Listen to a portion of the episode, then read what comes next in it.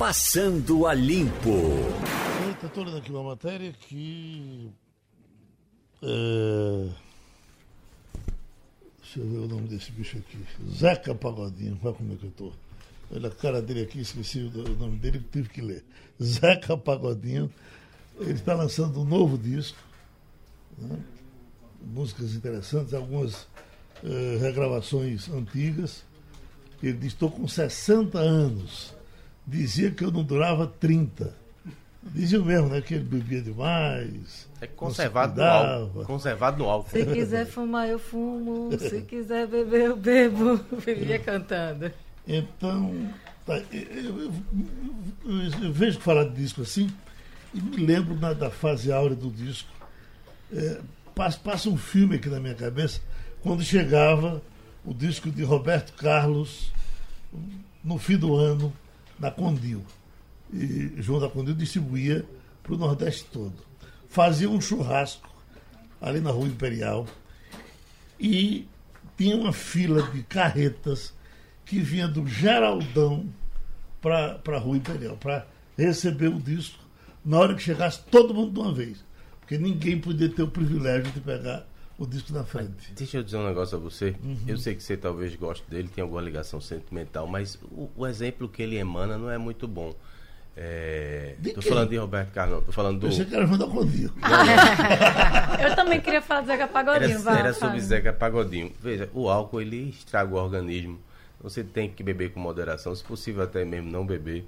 Aquele bucho com certeza é doença, isso não é de alguém normal. É, você, Comer carne faz mal. É você mesmo aqui que diz que cada um que viva a sua vida, faça o que quiser fazer dela. Não quer, não quer dizer que a gente não possa dar conselho para a pessoa ter uma vida mais saudável. Ele pode viver 60, mas podia viver de repente 120. É. Se tivesse uma vida mais regrada, veja, eu não sou a, como é que é a palavra? É, não a palmatória devo, do mundo. Palmatória do mundo. Estou dizendo que isso talvez fosse melhor do que tá defendendo essas ideias que fazem mal. A última vez que ele teve no Recife com Maria Bethânia, acho que Mirella foi para esse show também, né, de Santa Amara Xerém. É, eu conversei com ele até aqui na rádio, gravei a entrevista para a gente usar depois, conversei por telefone. Ele me parece uma pessoa que faz da vida muito bem o que ele quer. É verdade. Né? E aí ele tem na casa dele, deixa em Xerém... Deixa a vida me levar. Deixa vai. a vida me levar. Ele é tem mantra. na casa dele em Xerém, e ele, é engraçado, ele e Maria Bethânia, eles se, se integraram muito bem, apesar de terem personalidades muito distintas, segundo o próprio, segundo os dois, né? Ela muito focada, ensaios, na entrega ela, ela, ela da música. Bebe, e eu Bebe. já vi bebendo. Bebe no camarim, um esquinho depois do show. Mas, mas tem um, um rigor com a música, né? Ah, com, com ensaio, com, com entregar ao público o que é melhor. E ele não tinha horário, ele disse isso na entrevista. Mas talvez que... isso seja bom. Então, deu, deu certo. Deu sinergia, deu, né? Equilíbrio, deu, deu total. E ele falava muito também, me lembro na época dessa casa dele em Xerém, onde ele recebe as pessoas, né? Uhum. Vários discos já foram gravados lá. Então ele faz daquele quintal ali em Xerém um, um, ponto de congressamento, de encontro, e acho que isso ajuda na saúde, né? Estar cercado de bem-querer. Um exemplo de humildade, de, de relação com as pessoas. E ajuda muito, né? Ele ajuda, ajuda muito. todo mundo desse outro lado. Muita coisa e... ruim, dormir tarde engorda, viu? Olha, é... uma coisa que me chama a atenção. De jeito Pior ainda. Nessa matéria de que você estava falando, que saiu no Estadão, que é uma entrevista que fizeram com ele, que fazia quatro anos que ele não lançava nenhum disco. E uma das solo, né? É, Porque solo, é. E uma das composições são 11 inéditas e três regravações. Uma delas é Apelo, Cubado em Pau e Vinícius. E ele chamou Yamandu Costa e Hamilton de Holanda. Ah, Hamilton de Holanda é daqui, né? Nosso conterrâneo pernambucano. E ele disse que quis gravar essa música com a participação desses dois. Yamandu, ele é gaúcho, se eu não me engano. Um... Eu, não tenho certeza, Mirelle. Também não quero... Mas eu acho que Hamilton é carioca. Carioca, é. É, não tenho certeza não. Mas e aí é um trabalho bem, bem, interessante Vai. que ele Oi? Agora, já que Manda outra aí. Jamildo falou do meu exemplo, eu caso Ristoffen ganha dois filmes em diferentes pontos de vista. Ao mesmo tempo, nós vamos ter dois filmes em cima de uma tragédia do tamanho do mundo de filho que mata pai. E acontece tal. muito isso nos Estados Unidos, quando tem esses casos que chamam a atenção, que chocam, virar roteiro Eu de filme, né? Acontece no mundo todo, né? É. Infelizmente é, é assim. A, o caso dela é, é muito emblemático, né? Muito. Porque se você se juntar com o namorado e, e, e o irmão e matar e o, e seus o pais cunhado, e planejar né? esse crime, é o irmão do namorado, o namorado, ela, planejar o crime e, e, uma pessoa que não pareceu naquele momento que ela deu uma entrevista ao Fantástico lá atrás, né? né? Não pareceu muito arrependida do que cometeu do, desse que arrobo me, criminoso da adolescência. Que me perdoem os cineastas nacionais, mas eu não daria um real para ver nenhum nem outro desses Olha, filmes e o interessante aí. Em são compensação, do... fui duas vezes assistir Tarantino. Maravilhoso. Olha, Vale destacar que são dois filmes com versões antagônicas, né? Cada um será lançado no mesmo disso. dia, que é bem interessante. É, ficou para 2020. Eram, os dois filmes eram para ser no final do ano, em 2019. São versões antagônicas e vão ser lançados no mesmo dia, justamente para quem quiser é, sair de uma sala ou ir para outra sala para ter depois criar a sua o seu conceito, né? Nessa época hoje em dia todo mundo tem a opinião formada sobre tudo. Aí é bom você ver dois lados para depois você decidir qual tomar, Eu qual acho escolher. Que deve ser bom para psicanalista, né? Poder fazer uma Um é a menina que matou Mas... os pais e o outro é o menino que matou meus pais. Porque ela afirma que foi namorado, namorado, né? né? Que, que sugeriu uhum. e outra versão, versão dela. Então é interessante isso, dos filmes. E essa, essa crônica aqui, que eu, pelo título eu guardei, vou ler depois, que eu não tive tempo de ler hoje. Fuja das pessoas iguais a você. É um professor que está fazendo aqui, eu estou lendo aqui do jornal um trechinho, que faz lembrar aquele pensamento de, de Voltaire. Eu não aprendi nada com as pessoas que concordam comigo. Mas é, eles devem estar defendendo a ideia de que você tem que ter tolerância, Sim, tem que justamente que se engajar com outros. E tudo que acontece hoje, as pessoas querem estar vivendo, morando, sonhando dentro de uma própria bolha não admite ter opinião contrária e tal? Veja, eu vou falar pessoalmente, a gente está num, num, assunto bem subjetivo, né? Da minha opinião. Até, eu adoro. Não até o final. Adoro, é, e eu não li o artigo, preciso confessar. Eu adoro me cercar de gente que concorda comigo. Adoro, principalmente em tempos mais duros, sombrios e difíceis. Ter gente que pensa igual a você é muito confortador, confortante.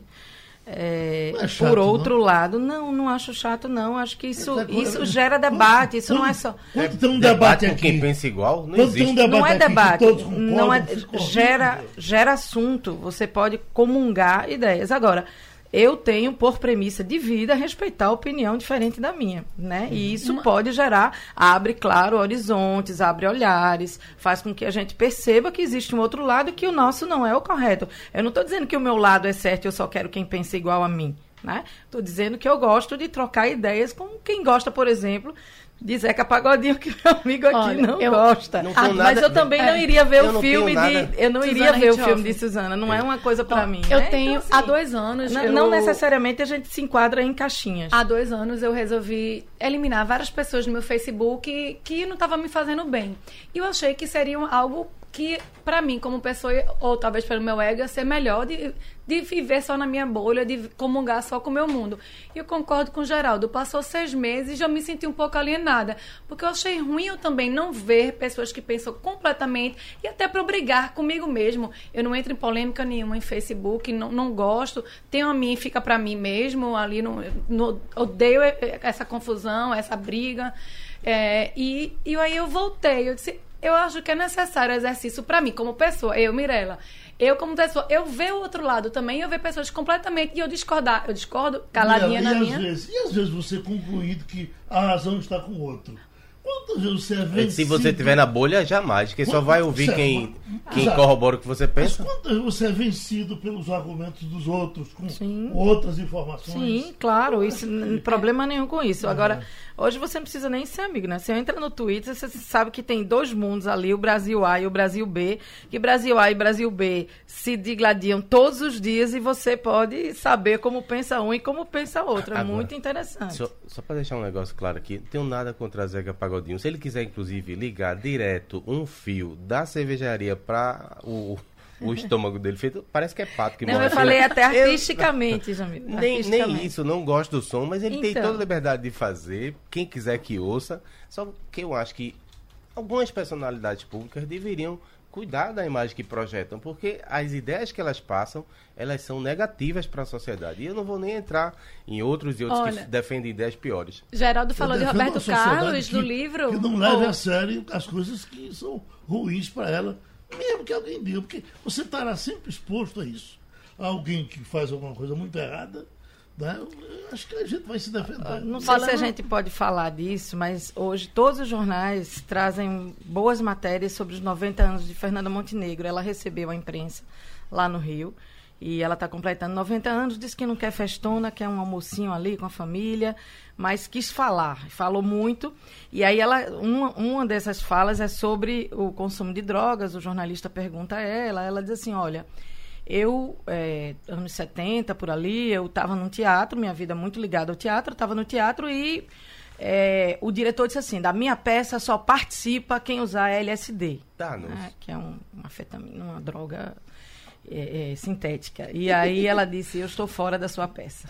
então. Fala aí, deixa, eu falar de Roberto Carlos, que você falou aí de, de João da Condil.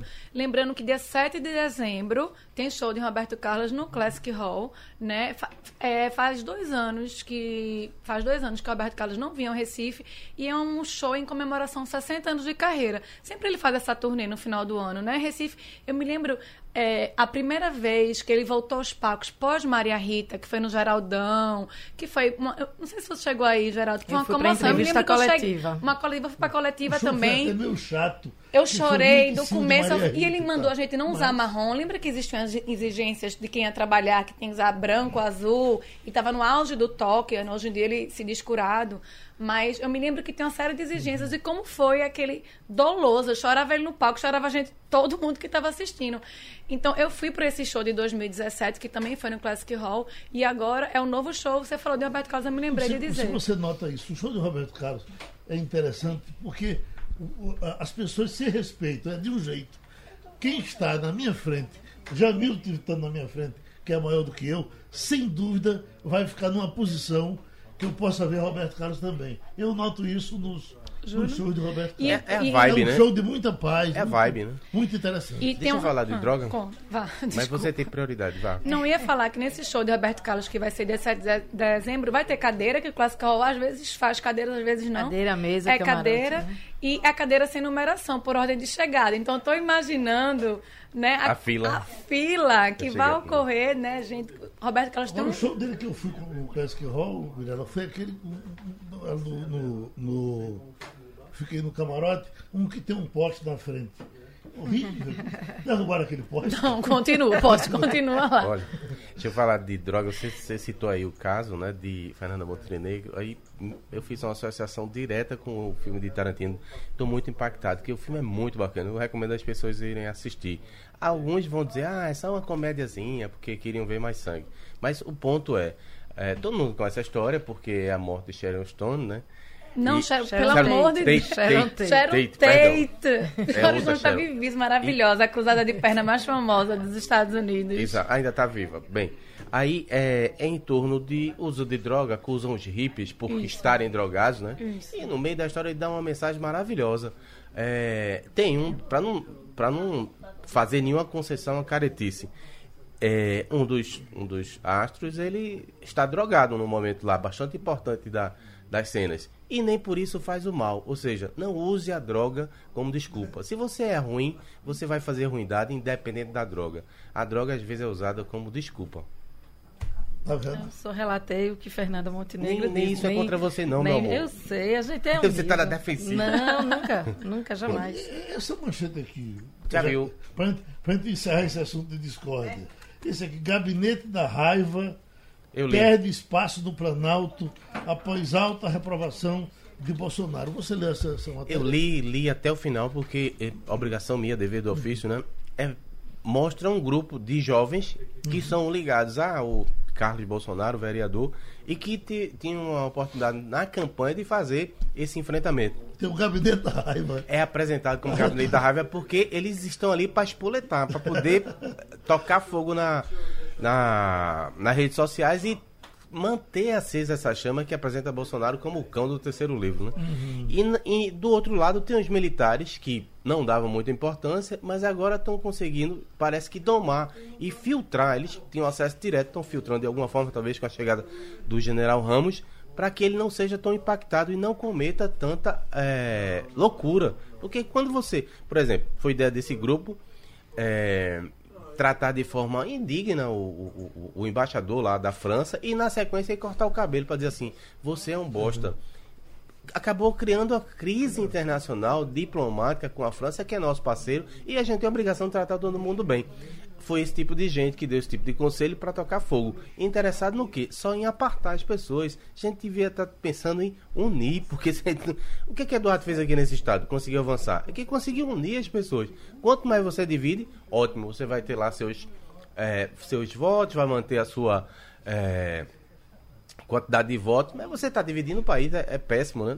A gente não avança. Então, esse grupo foi fundado, está lá a mando do Carlos Bolsonaro com esse objetivo, de tentar tocar fogo nas redes sociais. Agora, é, é, Mirella, ainda na questão Roberto Carlos, são quantos anos de carreira que você estava falando? 60 anos de 60, carreira. Você imaginar, uma carreira de 60 anos, eh, no seu país, na sua terra, porque sempre se diz que santo de casa não faz milagre, e é o show mais caro do Brasil. Isso é o show com mais público no Brasil.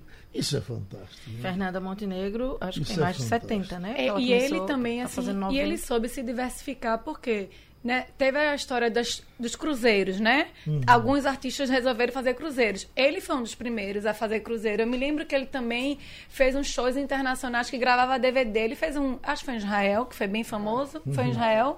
Que ele levou. E, inclusive, esse show era para brasileiro ir. Teve uma turnê também que as pessoas iam para Israel para assistir o show, para gravar o DVD. Então ele foi bem pioneiro. A gente tá falando de uma Você época. Você chegou a ver algum show do Cruzeiro? Não, nunca fui. O que no caso desse de Roberto Carlos, como é? O Cruzeiro de Sete Noites, ele, ele canta nas, nas Sete Noites? É assim, é? Eu acho que era um cruzeiro mais curtinho, aquele de Santos até uhum. Argentina, que são quatro noites. E deve ter. A, um dia específico que ele faz o show. Os outros devem ser, é, é, talvez, é convidados. O capitão, é, o exatamente. O jantar do é o dia maior, uhum. assim, com maior pompa. E os outros são convidados. Mas ele foi um dos pioneiros. Ele fez. Ele ficou em turnê em Las Vegas. A gente está falando, né, de um artista brasileiro em Las Vegas, que é a capital do showbiz Tem americano. Uma penetração no mercado hispânico também muito grande, né? Ele, ele cantou vários discos em espanhol. vários discos em. Já estamos com o senador Alessandro Vieira, ele é do Cidadania de Sergipe, é um dos é, estão na, à frente desse movimento aí de criar a CPI é, Lava Toga para é, que o Senado apure coisas praticadas especialmente no Supremo Tribunal Federal. O senador Alessandro Vieira, aqui tá, para conversar com o senhor, nós temos Jamildo Melo, temos Adriana Vitor, temos Mirela Martins e me parece que Jamildo levantou o dedo como quem quer começar a conversa com o senhor. Sim, não levantei antes, levanta agora. Muito bom dia, senador. É, só para a gente se situar, eu gostaria de saber como é que o senhor recebeu ontem a, a operação da Polícia Federal que é, bateu na porta do líder do governo, Uh, também foi no gabinete do filho dele, que é deputado federal. Como é que os senadores receberam e o senhor em especial? O que é que achou desse, dessa operação da Polícia Federal? É, não chega a ser uma surpresa. Primeiro tudo, bom dia a todos. Não chega a ser uma surpresa. O senador Fernando Bezerra responde a algumas investigações, se não me engano, sete. E em algum momento ações desse tipo acabam acontecendo. Tem uma confiança muito grande na Polícia Federal, nos órgãos de controle que nós temos no Brasil, que já prestaram um bom serviço. E é importante agora aguardar as informações para que o próprio senador Fernando Bezerra esclareça os fatos e aponte qual é a verdade aí. Mas o, o, o senhor avaliou como a reação do Alcolumbre, que chegou a dizer que era uma intromissão do, do judiciário, das forças de investigação no poder, alegando que não podia fazer isso, ele estava ali não como aquele investigado do tempo que era ministro, mas como líder do governo. Disse que era um espaço do governo federal e, é, inclusive, afirmou que vai recorrer ao STF. É um direito do presidente da casa fazer esse esperneio, até como defesa, uma forma de enfim, tentar inibir outras ações no futuro. Mas, na verdade, é que todo mundo está debaixo da lei. E se você pode sofrer uma busca numa investigação, da mesma forma pode um senador, até o presidente da República. É, tem que parar com essa crença de que no Brasil tem que ter castas, elites que não podem ser nunca tocadas. E a gente trabalha justamente nesse sentido, acabar com essas elites dessa forma. É, bom dia, senador. Aqui é Mirela Martins. É, no seu requerimento, o senhor restringiu o escopo da investigação. Né? O pedido apresentado em março listava 13 pontos, incluindo a atuação dos ministros do STF, Gilmar Mendes e Dias Toffoli, o atual presidente da Corte. É, o objetivo dessa CPI da Lava Toga é investigar eventuais irregularidades nos tribunais superiores. Eu queria saber, assim, agora, qual vai ser a sua, o, o escopo da investigação? É, esse primeiro pedido que você mencionou é, já está lá pendente de recurso para o plenário. Né? O senador Davi Alcolumbre tem a obrigação de colocar em votação, ainda não cumpriu. E apresentamos um novo, hoje estamos em vias de apresentar um novo requerimento que é focado só no Dias Toffoli. Esse inquérito chamado inquérito fake news que ele montou, mas que na verdade serve para fazer uma pressão política, para ameaçar um monte de gente, fazer censura a órgãos da imprensa e atrapalhar ou paralisar as apurações que a Receita Federal vinha fazendo, não só com relação ao ministro e seus familiares, mas com relação a mais de 130 autoridades importantes do Brasil. É o tipo de fiscalização que a Receita tem que fazer quando são pessoas politicamente expostas. É uma técnica internacional para repressão à corrupção e lavagem dinheiro. E, infelizmente, foi tudo paralisado por uma decisão arbitrária do ministro Dias Toffoli no inquérito absolutamente legal. A gente tem que cuidar disso. Este requerimento cuida só desse assunto. Senador, bom dia. Quem fala é Adriana Vitor. Eu queria saber como nós, que não estamos em Brasília, mas cujas decisões que ocorrem em Brasília dizem muito a respeito da nossa vida, como é que a gente pode perceber, ou o senhor poderia relatar um pouco para a gente, esses movimentos de assinaturas mínimas necessárias para abertura da CPI, eh, senadores que desistem, que voltam atrás por causa de pressões, diversos senadores já teriam revelado, ou em on ou em off, que estão sendo pressionados e tiraram apoio. Como, como é que se dá essa acomodação de quem apoia e de quem é contra a abertura da CPI? Existem dois tipos de, de condutas que, que, rejeitam a CPI. É, existe um grupo de, de senadores, de políticos em geral, que acreditam que pode acontecer uma crise institucional isso não é verdade, não tem crise institucional nenhuma. O que a gente está tentando é apurar a conduta de determinados ministros, não é do órgão, não é da instituição. Mas existe também um outro grupo que tem o chamado rabo preso. Né? As pessoas que têm processos na justiça ou que são vinculadas a pessoas que têm processos na justiça e que se colocam como vulneráveis para ameaças, para recados, para avisos e que esses processos que dormem lá nas gavetas podem acordar e começar a caminhar. O senador, o ministro Gilmar Mendes já se antecipou e disse que é inconstitucional criar a, a, a CPI. Essa é a pergunta. E, e, não tem controle, quem determina é ele, quem faz é ele, é do jeito que ele quiser. Já que o Senado aprova para o camarada entrar, não tem uma responsabilidade com quem o Senado botou lá? A Constituição é bem clara para garantir que a gente pode sim fazer CPI. O que você não pode ter? Uma CPI que vai tentar funcionar como uma corte de revisão de julgamentos. Então, por exemplo, não pode o Senado invadir um dos vários processos do Lula para dizer que está errado e que é, anular uma, uma, condenação, coisa que vale. Isso você não pode fazer. Mas você pode sim apurar circunstâncias que envolvem a atuação dos ministros, fatos concretos, delimitados, e mais importante, a gente já teve uma CPI no Senado, que apurou o Judiciário lá 98, 99, sem nenhum questionamento, sem nenhum problema.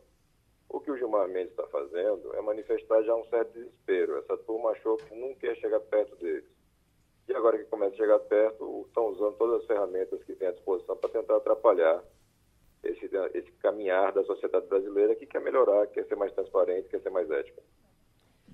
Senador, é, esse evento de ontem pode, no extremo, catalisar alguma reação do Senado contra a, o STF, porque uh, ainda, ainda ontem, no final da nota do Alcolumbre, ele chega a se referir especificamente à CPI da Lava. Eu vou pedir licença para abrir aspas aqui.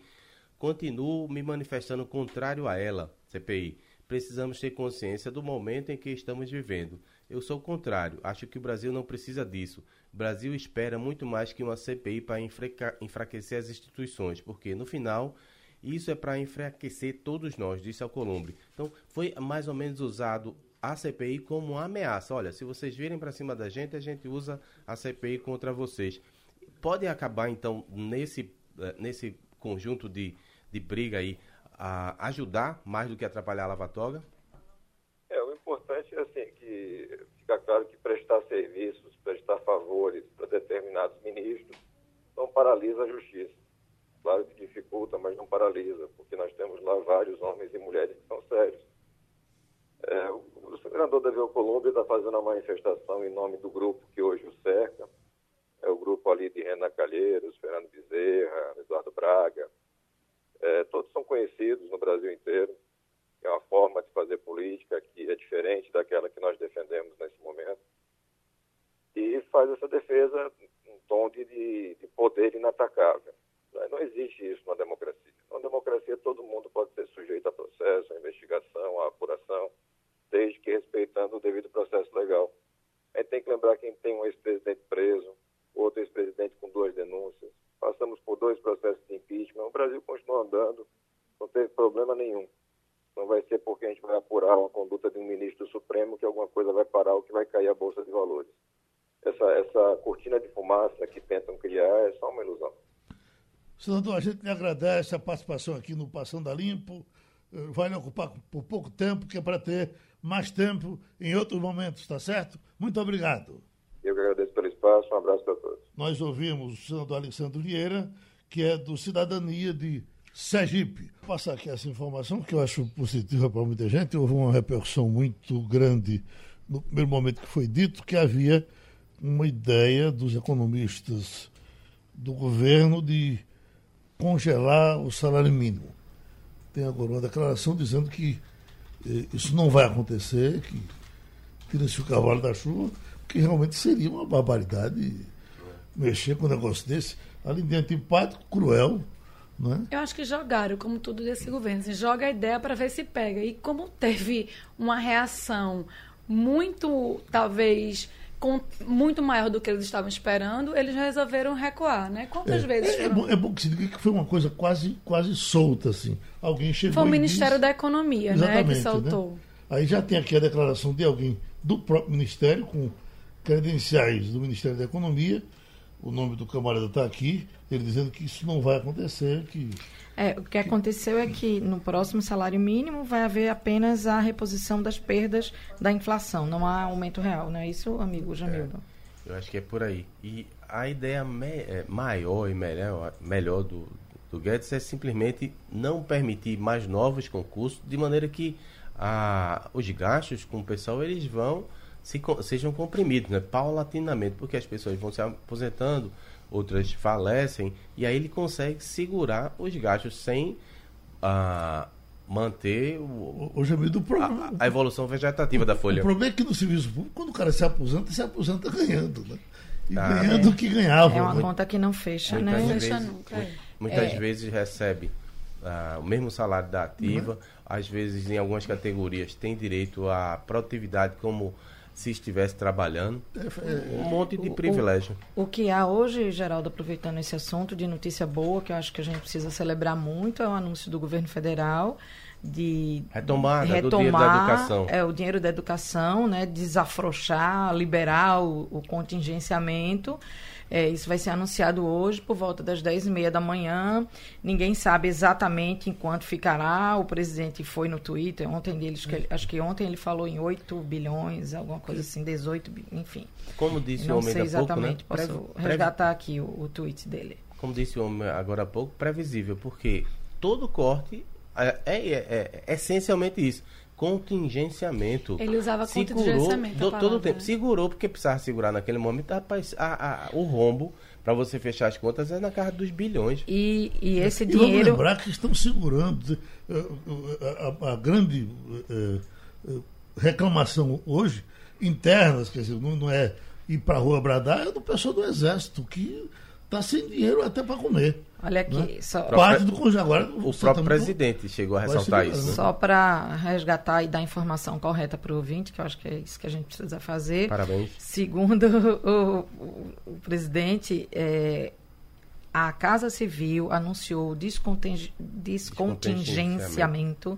de 8,3 bilhões que serão distribuídos à educação e às demais pastas. Então, a gente não sabe realmente o que, que vai para a educação, né? isso vai ser anunciado agora, mas eu acho que qualquer dinheiro que volte à educação pública brasileira precisa ser celebrado e muito celebrado, e muitas vezes celebrado. Agora, mesmo sendo educação, saúde, coisas muito nobres é importante que se gaste com parcimônia, com cuidado. Né, pra... Não, veja, eu acho que é importante. O, ministro da, da Saúde disse um dia desse: olha, é, mil reais é muito dinheiro na, na educação, na, na saúde.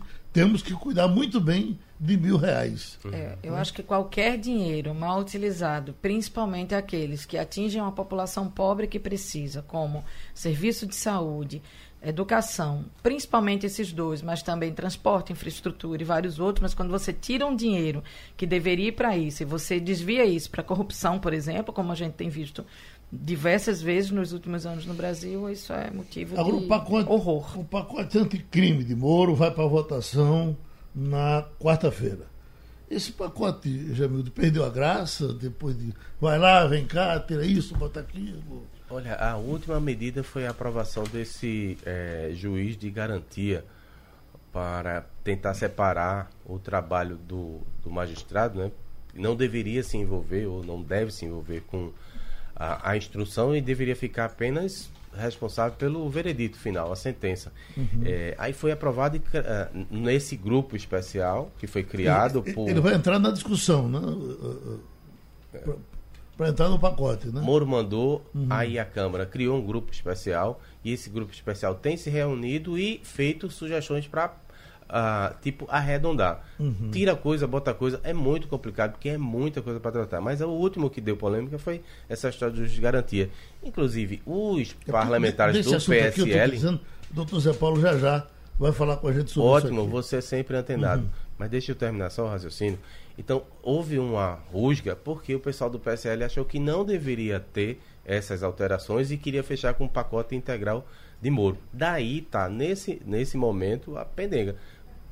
Vai ter voto suficiente, não vai ter voto suficiente? Não sei, vamos, vamos, vamos ver o especialista então. Né? Tem uma informação no, na coluna do Estadão que o Jornal do Comércio vai publicar hoje, que também na quarta-feira, que é o dia 2 de outubro, o governo federal iniciou uma grande campanha desse pacote anticrime, com exemplos de prisões e.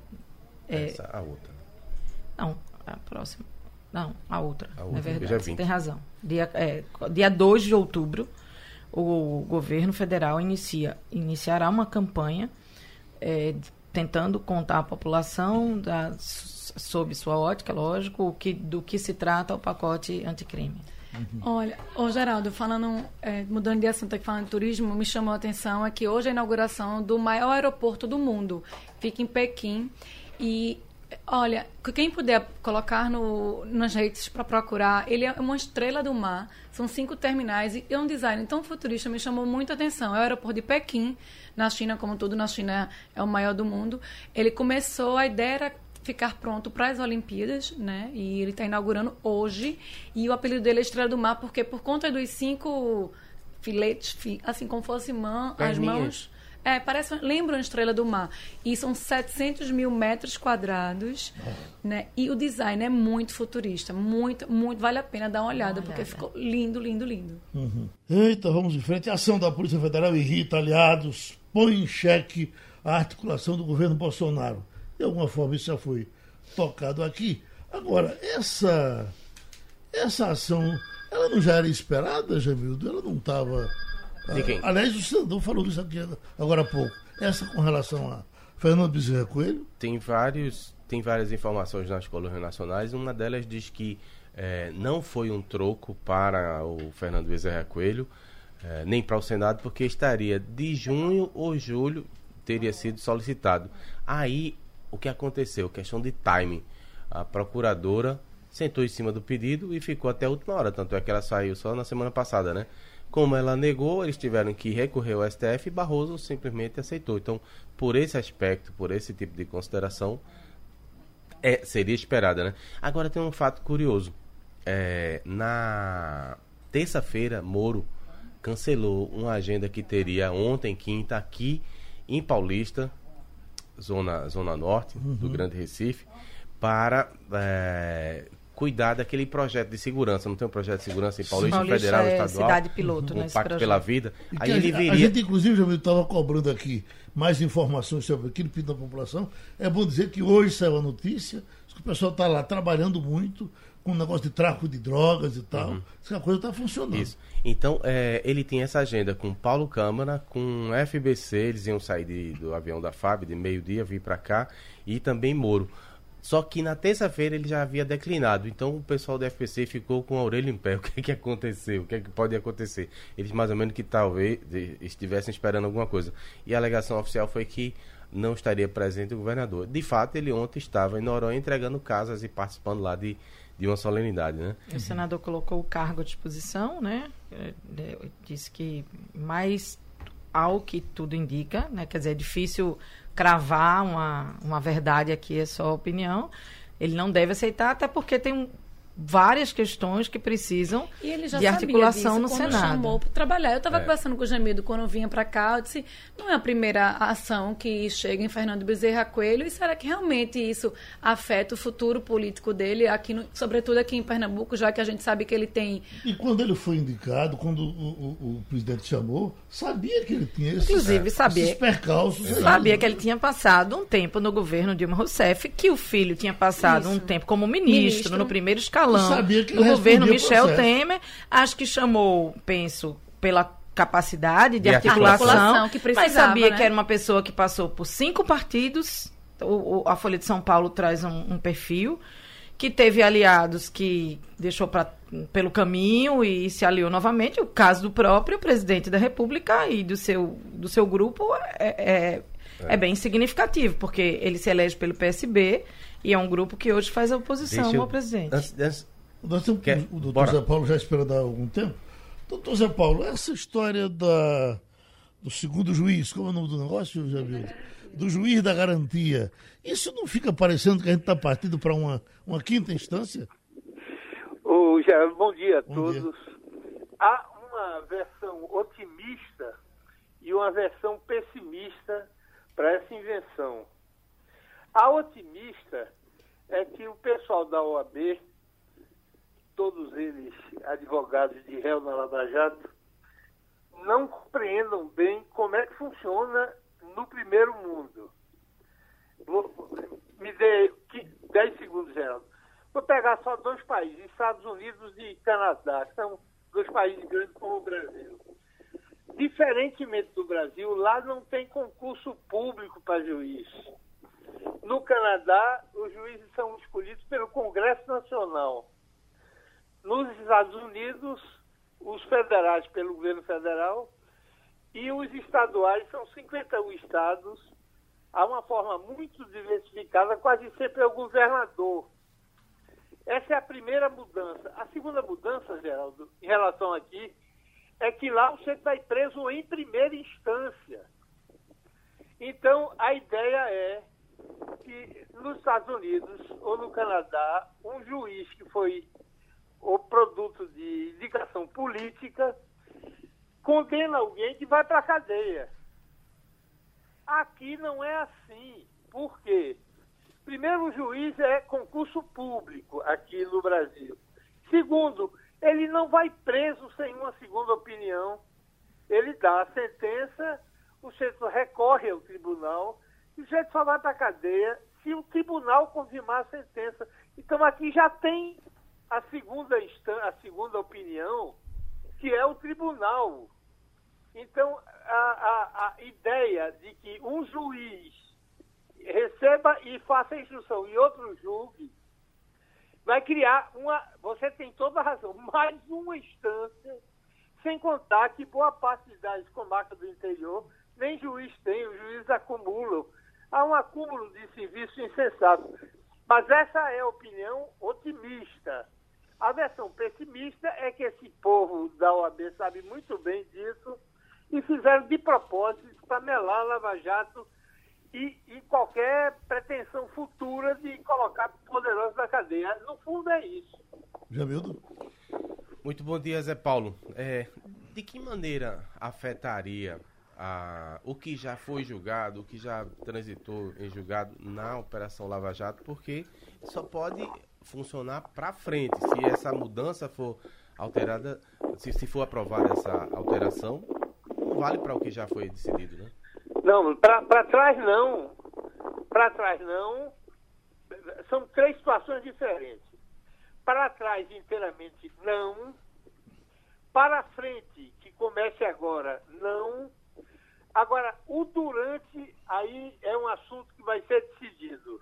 Vai acabar no Supremo, vai bater na mão de Lewandowski, Marco Aurélio, o Toffoli, e aí vou dizer, as ações que já começaram, o, o juiz que vai julgar é o que fez, instruiu o processo até agora ou é um novo? Em banana tudo.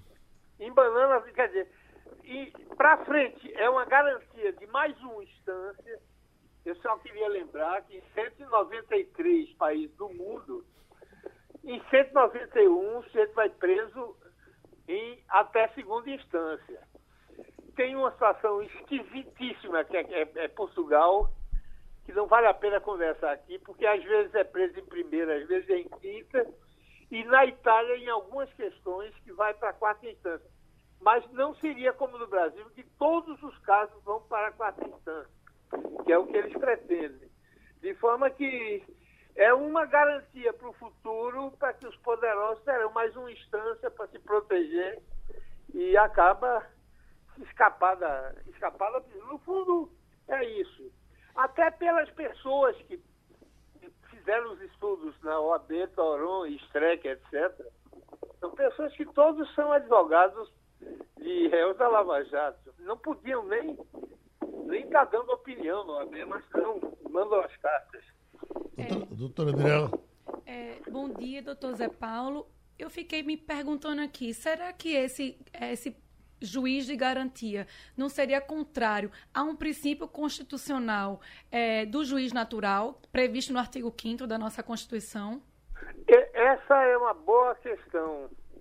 É, é, cada um tem sua opinião. Eu acho que o juiz que acompanha desde o começo, que assiste a todos os depoimentos, a todas as testemunhas, examina as provas, está muito mais preparado para julgar com isenção do que, que alguém que pega aquele processo sem nem saber quem é, quem são as pessoas, para julgar. Nos Estados Unidos, no Canadá, Espanha, França, Inglaterra, Itália, primeiro mundo, isso, isso é um problema porque o sujeito sai preso na primeira instância. Eu queria relembrar isso. Lá não tem uma segunda opinião. Por isso, lá o juiz de instrução é sempre bem-vindo, porque você garante que o sujeito só vai para a cadeia der pelo menos duas opiniões. Mas aqui o sujeito não vai para a cadeia com o juiz de primeira instância, porque só vai depois do tribunal. Então é insensato. Geraldo tem toda a razão. É a imposição de mais uma instância, quinta, nesses processos que hoje são tão frequentes de, de corrupção pegando agentes públicos. No fundo é isso. É, doutor Zé Paulo, mais cedo, nossa colega aqui, Adriana Vitor, registrou que o governo federal vai fazer uma campanha no começo de outubro para defender a aprovação do pacote anticrime. É, agora, deixa de ser temerário, porque você não sabe o que é que vai sair de lá, não é? Está em discussão, tem um grupo especial com a sua experiência, com a sua expertise. É, o que é que é possível falar sobre o que está em discussão e o que pode ser aprovado, o que pode ser sacado? Porque o momento não é muito propício. Você tem agora aí a, a problema da articulação com a possível saída de FBC. Há uma reação forte também de parte dos deputados em relação ao projeto, da maneira como ele chegou. O que é que se pode esperar dessa, é, desse projeto, desse pacote? Se o Congresso seguir seu roteiro que é o de proteção dos seus membros, eles vão desidratar o projeto até o que restar ser uma uma coisa grotesca. Por outro lado, o Estado, o governo brasileiro não tem articulação. É uma, uma coisa meio alucinada. Quer dizer, ninguém articula nada. É difícil imaginar que no Congresso haja articulação suficiente para tentar convencer de que é uma coisa boa. Dos, do, do, dos textos de, de da, da, da, do, do, projeto de Moro, talvez um, um, um único merecesse uma discussão. O mais é algo que corresponde ao interesse coletivo. E espanta que entidades como a OAB fiquem contra. É, é espantoso isso. Se o presidente fosse Fauro, que estava alinhado ao interesse coletivo, isso jamais aconteceria. Mas imaginar a, a, uma comissão do OAB dando um parecer contra quase todos os artigos é uma coisa melancólica. Melancólica. Doutor Zé Paulo, para a gente fechar, um, um, um reforço aí na Lei Maria da Penha, que está sendo muito uh, aplaudido pelas mulheres, essa história do, do agressor, a mulher, pagar ao SUS pelo tratamento. A burocracia brasileira uh, uh, vai, vai deixar isso funcionar direitinho ou isso vai ser uma, uma lei que vai cair no desuso? Eu tenho dúvida se isso vai funcionar no mundo real, viu, Geraldo? Porque as razões que levam o SUS a, o SUS a funcionar são razões de, de ordem pública. Todos nós contribuímos para o SUS. Dizer, imaginar que, no caso específico da Maria da Penha Pag, nós teríamos que ir um pouco. Não é que eu seja contra, não, acho até justo. Uhum. Mas acho que nós temos que alargar esse, esse, esse horizonte para além disso. Os acidentes de carro, os responsáveis por ele vão pagar o SUS ou não, ou não vão? A polícia que dá um tiro, uma bala desconhecida, pega em alguém, o Estado vai pagar ou vai para o SUS? O empregado que tem um acidente qualquer, vai ser o SUS ou vai ser o empregado que vai pagar? Quer dizer, se o princípio for o responsável responde pelo SUS, não precisa ficar só na Maria da Penha, tem que ir para todos. Uhum. Ou nenhum. Fica bem esquisito só no caso de Maria da Penha e nos outros não acontecer. Pronto, gente... que é o que eu penso. Pronto, a gente agradece ao jurista José Paulo Cavalcante Filho. Comercial, para a gente voltar já. Ah, não tem mais? Então vamos em frente. Queria falar de Bom Jove, que é um show internacional que acontece domingo aqui no Arruda, né? Assim, um grande show, é a, único, é a única participação do cantor no Nordeste é, a turnê This House is Not For Sale começa aqui. Ele já chegou ao Recife. Já está aí? Chegou ontem à noite no Aeroporto Internacional de Guararapes. Vai passar o final de semana descansando, que a viagem é longa. Ele, ele tem uma grande equipe? Tem muito grande equipe. Ele é um astro internacional. É, só para trabalhando, são 40 trabalhadores para montar aquele palco com a estrutura de ferro. Né? O Jornal do Comércio os, trouxe. Os Santa Cruz estão trabalhando de noite. Desde segunda-feira. É uma grande estrutura. É uma grande estrutura. Já venderam 35 mil ingressos, a expectativa é de 40 mil, então Sim, casa essa, cheia. Essa é uma pergunta, porque tem gente que diz, não, olha, o ingresso está parado. E... Então, venderam mais caros, mas o, o de 640, esse teria vendido todo. E disse que estava com dificuldade de vender o da Rafa Meia. Como então, é que é? Então, 35 mil ingressos com palco. Aquela parte de trás não, não tem nada, então acho que vai ficar. Eu estava conversando com Elton sobre isso na Arruda, como é que faria? Ele, ele acha que o 35 mil na Arruda é uma casa cheia. Até porque quem vai ficar na arquibancada vai ficar bem longe, né? Da, da mas, a visão é. Mas assim, no Paul McCartney, que, que foi lá no Arruda Sim, também, eu, eu fiquei eu nas cadeiras também, e dá para ver muito bem também das cadeiras ali no gramado. Agora, o que eu acho curioso é que quando você traz um show dessa dimensão é que você mexe muito com a vida da cidade também, né? A gente tá com a polêmica aí, o jogo do Náutico, que é aconteceria que também no domingo. É, aconteceria também no domingo, foi suspenso inicialmente a pedido da, acho que a, a própria estrutura da cidade, a polícia militar, para garantir segurança para o jogo, o trânsito, mobilidade, tem uma série de questões envolvidas, né? Você ter, vai ter linha especial para Bom Jovem, e aí o jogo teria sido suspenso, mas o Náutico pediu que o jogo fosse mantido. Eu também então, acho. Então, essa decisão ainda está ah, em aberto. Acho que é Olha, num dia, é num dia de domingo a cidade de alguma forma está parada se for por conta de falta de polícia, até são eventos particulares que deveriam ter segurança particular, né? E esse, veja, o lado do Náutico. Há, há, há, há, duas semanas nós estamos sabendo que o Náutico tem um jogo marcado para domingo e que deveria acontecer não, a, a, gente acha que a gente sabe, quer dizer, o calendário é divulgado antes, você não sabe quem vai ser classificado, né? Mas, Mas sabia que ocorre, ia ter o jogo. É, sabia que ia ter o jogo. Isso ocorre no carnaval, por exemplo. Porque as polícias precisam, a polícia militar principalmente, né, que faz a, a ronda ostensiva, precisa estar na rua para garantir a segurança. Aí o que, o que temos no momento para o ouvinte saber? A suspensão do jogo decretada, mas que, que o Náutico, tá Náutico, Náutico e a Federação Pernambucana de Futebol tentando voltar o jogo para o domingo. Então, até hoje deve ter essa definição. Dá teu recado aí. Mas deixa eu continuar na minha, meu, meu serviço aqui do Bom Jovem. Lembrando que os portões serão abertos às 15 horas. Vai ter um show antes de esquenta, às 7 horas.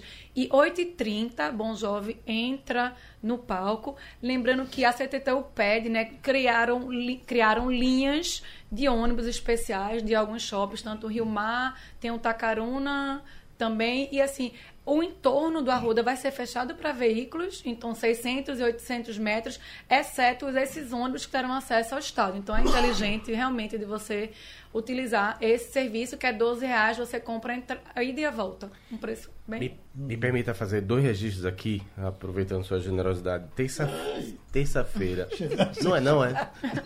É nada, vai. Hoje é sexta, sextou, sextou, vá. O que eu entendi agora.